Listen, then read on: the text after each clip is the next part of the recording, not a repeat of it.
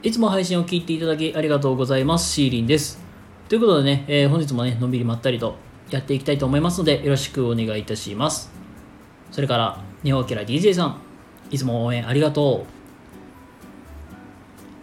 う。はい、えーどうもこんばんは、シーリンでございます。ということでね、えー本日ものんびりまったりとね、やっていきたいなと思います。えー今日はですね、えーとまあ、雰囲気のいい集団作りのポイントというそういうテーマでね、えーお話をしていこうと思います。で皆さんもね、あのーなんでお仕事、まあ、会社というところであったりとかアルバイトとかんで、まあ、場合によってはね学校という、まあ、クラスという集、まあ、単位集団っていう一つのねあのもうそういう集団であったりとかでで、まあ、所属してると思うんです。でやっぱり雰囲気のいいところとさ悪いところだとさやっぱり雰囲気のいいところの方が働きやすかったりとか人間関係が良好やったりするわけじゃないですか。で、まあ、そういう集団にまあ、えー共通するポイントって何かっていうとあのネガティブなワードを上手に言い換える。ここがなんかすごい共通してるところなのかなってあの思いますので今日はねなんか代表的な、まあ、具体例を何個か挙げて、まあ、3つほどね挙げてようかなと思いますのであの今日はあのいい集団を作るポイントっていう、まあ、そのお話をねしていこうと思います。はい、ということで今日はですね、えっ、と、まあ、いい集団を作るポイントというテーマで話をしていきたいと思います。で、あの先に、えーお知らせと宣伝だけさせてください。2つございます。1つ目、えーノート創作大賞2023っていうのイベントに、えー私、シーリンの方、作品出の方を執筆させてもらいました。で、えーテーマといたしましては、教師のセカンドライフっていう、まあ、その辺のテーマで書かせてもらっておりますので、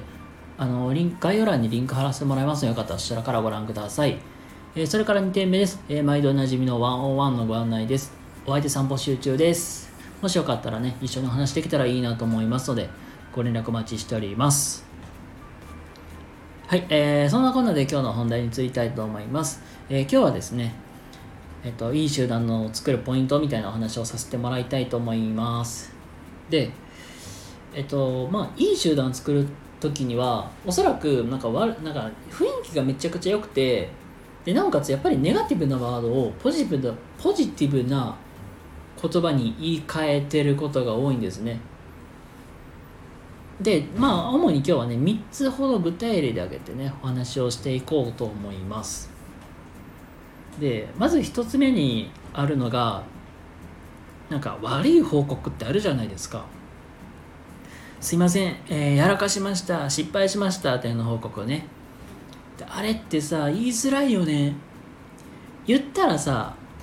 お前何しとんねんみたいなこととか、ちょいお前やらかしちゃってやったなお前ふざけんじゃねえよみたいなね。でなんか評価気にしてで結局下げられるのも嫌だったりとかしてそれをなんか隠す隠すために自分で何とか対処しようとしてたりとかね。なんかそういう人ってまあいると思うんですよ。でやっぱりあこの報告を言いづらいっていう空気ってあまり良くないじゃないですか。それをしてしまうとやっぱりねあの悪い報告を言いたくてまあ言わなきゃいけないけど言いづらいよね。ってなった時にこういう声かけってめっちゃ良くないですかっていうので言いづらかったかって。まあちょっとなんだろうあの部下の人の気持ちに共感しながら話を聞く。まあこれもなんか一つのまあえー方法だったりするのまあいいかなと思うしなんか子供の時とかってさなかなか自分からさ「ごめんなさい悪いことしてしまいました」って言いにくいよね。なんかよく僕高校の高校生の時とかなんだけどあのうちの高校あの携帯をあの基本原則使うなっていう。だからなんか携帯の着信音になったら「お前誰やねん」みたいなことってあったりあったりするんですよ。あれでもさなかなか出づらいよねって。禁止って言ってたら電源切れ言われてたやろ何してんねんって怒られるのももう目の前で怒られるのも嫌だしなんか罰として取られるのも嫌じゃんってだから隠し通そうとする子もいるわけやん。まあそれでもやっぱり言いづらいよね。また後で来てねって言った方がねあの出やすかったりするわけじゃないですか。っていうようになんか誰かをなんか責めるような空気を作るっていうよりはあなかなか言いづらいよねみたいな感じでねあのー、その部下であったり子供の立場に立って物事をあの共感してあげるっていうのはすごく大事なんだろうなって思います。はい。えーと、続いてね、2点目なんですけども、これは、あの、なかなかとっかかりがね、遅い人。あこの人に向けて、じゃあどういう声かけをしたらいいか。まあよくある、よくね、言うのはさ、いつになったら始めるんだよみたいなね。これってあんまり良くもない。言うたら上から押さえつけるようになるから、聞こえとしてあんまり良くはないよねと。で、これも結局ね、抑圧するとなかなかなんか思うように進まないし、えっ、と、それって、あの蓋を開けると、まあ、続いて3つ目話す内容をさっき言うんですけども3つ目は提出が遅いとの話にもなるんだけどこれ結局ねやっぱ上から抑圧するとねなかなかアイデアがまとまら出ないとかなって結局始めるのが遅くなって提出物が出るのが遅くなりましたとかね。まあこれよく話ある話なんだけどこれに対してはねもうもうやり方っていうか対しまあいい声かけの仕方としてはあの何から始めようか。って声で声かけるとなんかあどれからしようかって一緒にねなって考えることもできるし決めたらその後ねあの一歩踏み出すまで一緒にいてあげたら、まあ、あとはねきちんとね自分で走れると思うんでなんかその最初の何て言うかな飛行機とかで言ったらあの滑走路の道を作ってあげるみたいなその最初のそこの基本をきっちり作ってあげたらあとはあの思ったように進むみたいなまあ、そういう感じで最初のきっかけを作ってあげるといいのかなと。でこれも宿題なかなかやらない子とかにもこの声かけの方がいつから始めるの？っていうよりはどれからやる？って聞いたらあこれ僕これからやるって言った方がねあの子供もね始めやすくなるのかなって思います。はい、えー、これ最後3つ目なんですけどもねもう先ほどもお話ししましたがなかなか提出物が出ないみたいな期限が過ぎてからみたいなまあそういう話なんですけども彼もぶっちゃけ原因って実はあの2つ目のなかなか取っかかりが遅い場合もあるんですよ。何から始めたらいいかわからないっていうのもあるしなんかなんか夢中にななんかねスマホとかそういう夢中になってしまってなかなか進まないとかね。まあいろいろ様々原因がありますがこれも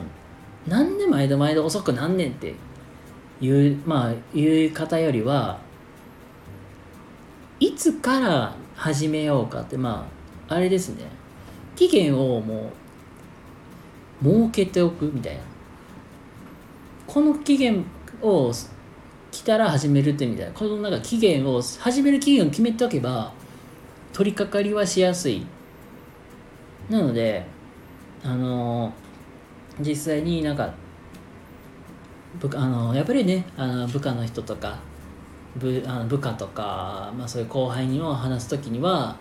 いつから始めるの？って聞いて決めた日時に、まあ、きっちり始められるようにこちらもやっぱりね見守ってあげるっていうのはやっぱり必要なのかなと思いますので。はい。あのー、まあ最後ねまとめというか結論とかにもなるんだけどやっぱりねこの話をして通,、ね、を通じてなんか感じたことってあのあまりなんか上からとか抑圧するっていう言葉をかけるとかなんかなんでしてへんねんとかなんで出してへんねんっていう感じで感情的に怒鳴るっていうよりはその部下の人と一緒に寄り添ってあげるとかやっぱり1対1で、まあ、あのきっちりつい、まあ、つきながらっていうのはおかしいんやけど目をかけてあげるっていうのがやっぱり大事なんだろうなっていうのを、えー、今日はすごく感じた、まあ、お話でございました。はい、ということでね、えー、今日はですね、あのいい集団を作るポイントっていうところであのお話をさせていただきました。ということでね、えー皆様今日も明日も素敵な一日を過ごしてください。シーリンでございました。それではまた次回お会いしましょう。またね。バイバーイ。